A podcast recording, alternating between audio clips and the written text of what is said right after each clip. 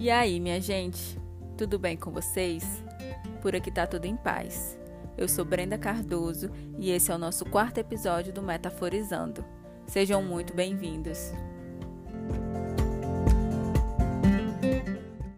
Então, gente, depois de uma semana sem aparecer por aqui, hoje voltamos com a programação normal e eu me sinto muito feliz. Durante essa semana eu fiquei pensando sobre o nosso desenvolvimento sobre as nossas fases da vida, quando somos crianças, adolescentes, jovens, adultos e idosos. E que em cada fase dessa as coisas elas mudam, os nossos gostos, as nossas prioridades, os nossos comportamentos, a nossa visão de mundo. Cada fase da nossa vida nos permite é, mudar, nos construir nos desconstruir de um lado, nos reconstruir de outro. E tudo bem, porque isso é muito natural, isso faz parte. O estranho seria se nós não mudássemos de jeito nenhum. Mas o que de fato eu fiquei pensando essa semana sobre esse assunto foi que muitas vezes, quando nós nos encontramos é, querendo algo novo, querendo viver algo novo, com algum sentimento novo diante da vida, nós tendemos a relutar contra isso. Começamos logo a nos indagar: meu Deus, mas eu nunca quis isso, nunca quis viver tal situação e hoje eu simplesmente quero?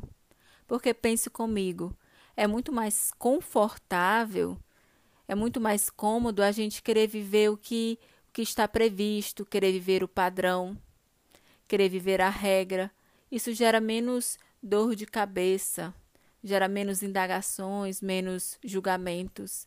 Mas quando nós nos encontramos é nesse limbo entre ser ou não ser, as coisas elas podem começar a ficar conflituosas dentro de nós.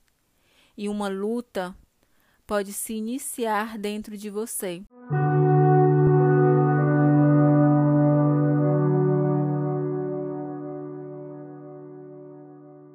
E se no momento presente você se percebe vivendo nesse limbo entre ser ou não ser, eu te convido a refletir comigo sobre o caminho da autoaceitação. Se aceitar não é um processo simples, não é um processo fácil para muita gente, porque ele exige muito de quem nós somos no momento. Eu costumo pensar que o processo da aceitação ele é um trabalho de formiguinha em que todos os dias você pode fazer algo por você, começando por se reconhecer, por aceitar quem você foi, por perdoar as suas falhas, aceitar quem você é como filho, como profissional, como pai, como mãe, aceitar quem você é como amigo, aceitar o seu corpo, o seu cabelo, a cor da sua pele aceitar também os sentimentos que são mais pujantes em você. Então, quando você começa nesse processo de aceitar as pequenas partes de quem você é, você consegue então aceitar o todo. Você consegue se integrar.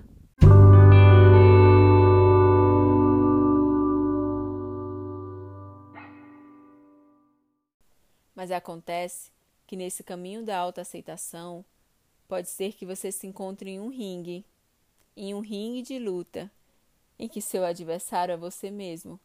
De um lado vai estar o seu eu ideal, aquilo que você quer ser, aquilo que você idealiza para a sua vida, e do outro lado vai estar o seu eu real, aquilo que você é, aquilo que você consegue ser no momento. E nesse ringue pode começar uma batalha entre entre você e as suas escolhas, e nisso eu pergunto: com que parte da sua vida é que você tem brigado tanto? O que que acontece para você brigar tanto assim com você, relutar tanto com as suas escolhas, com seu instinto, com seus intuitos? Então, querido ouvinte, o meu convite nessa semana, a reflexão que eu quero deixar para você é: saia desse ringue, dessa luta por encerrado e não precisa haver um ganhador, não. Deixe no empate, mas busque o equilíbrio entre quem você é no momento e quem, e quem você deseja ser no futuro. Busque fazer as pazes com você, porque o seu momento atual ele não precisa definir o resto da sua vida. Saia desse ringue e busque aceitar quem você é, as suas mudanças, as suas fases, sejam elas quais for. Entenda essas fases, questione essas fases. Porque se você permanece nesse ringue, você comete sérios riscos de se golpear gravemente, de talvez inibir a sua melhor versão. E o caminho saudável para a autoaceitação não é lutar contra você, com quem você é, mas é a se aceitar, se acolher, ser gentil com você e então mudar o que de fato te incomoda, mas com consciência, com clareza, com responsabilidade. E você só tem a possibilidade de mudança quando você sai desse ringue, quando você acolhe o seu momento, quando você entende e aceita. Então hoje essa será a minha reflexão. É o que eu gostaria de deixar para você refletir. Espero que essa metáfora de hoje tenha feito sentido para você e que você possa compartilhar o Metaforizando com seus amigos. Muito obrigada e até a próxima.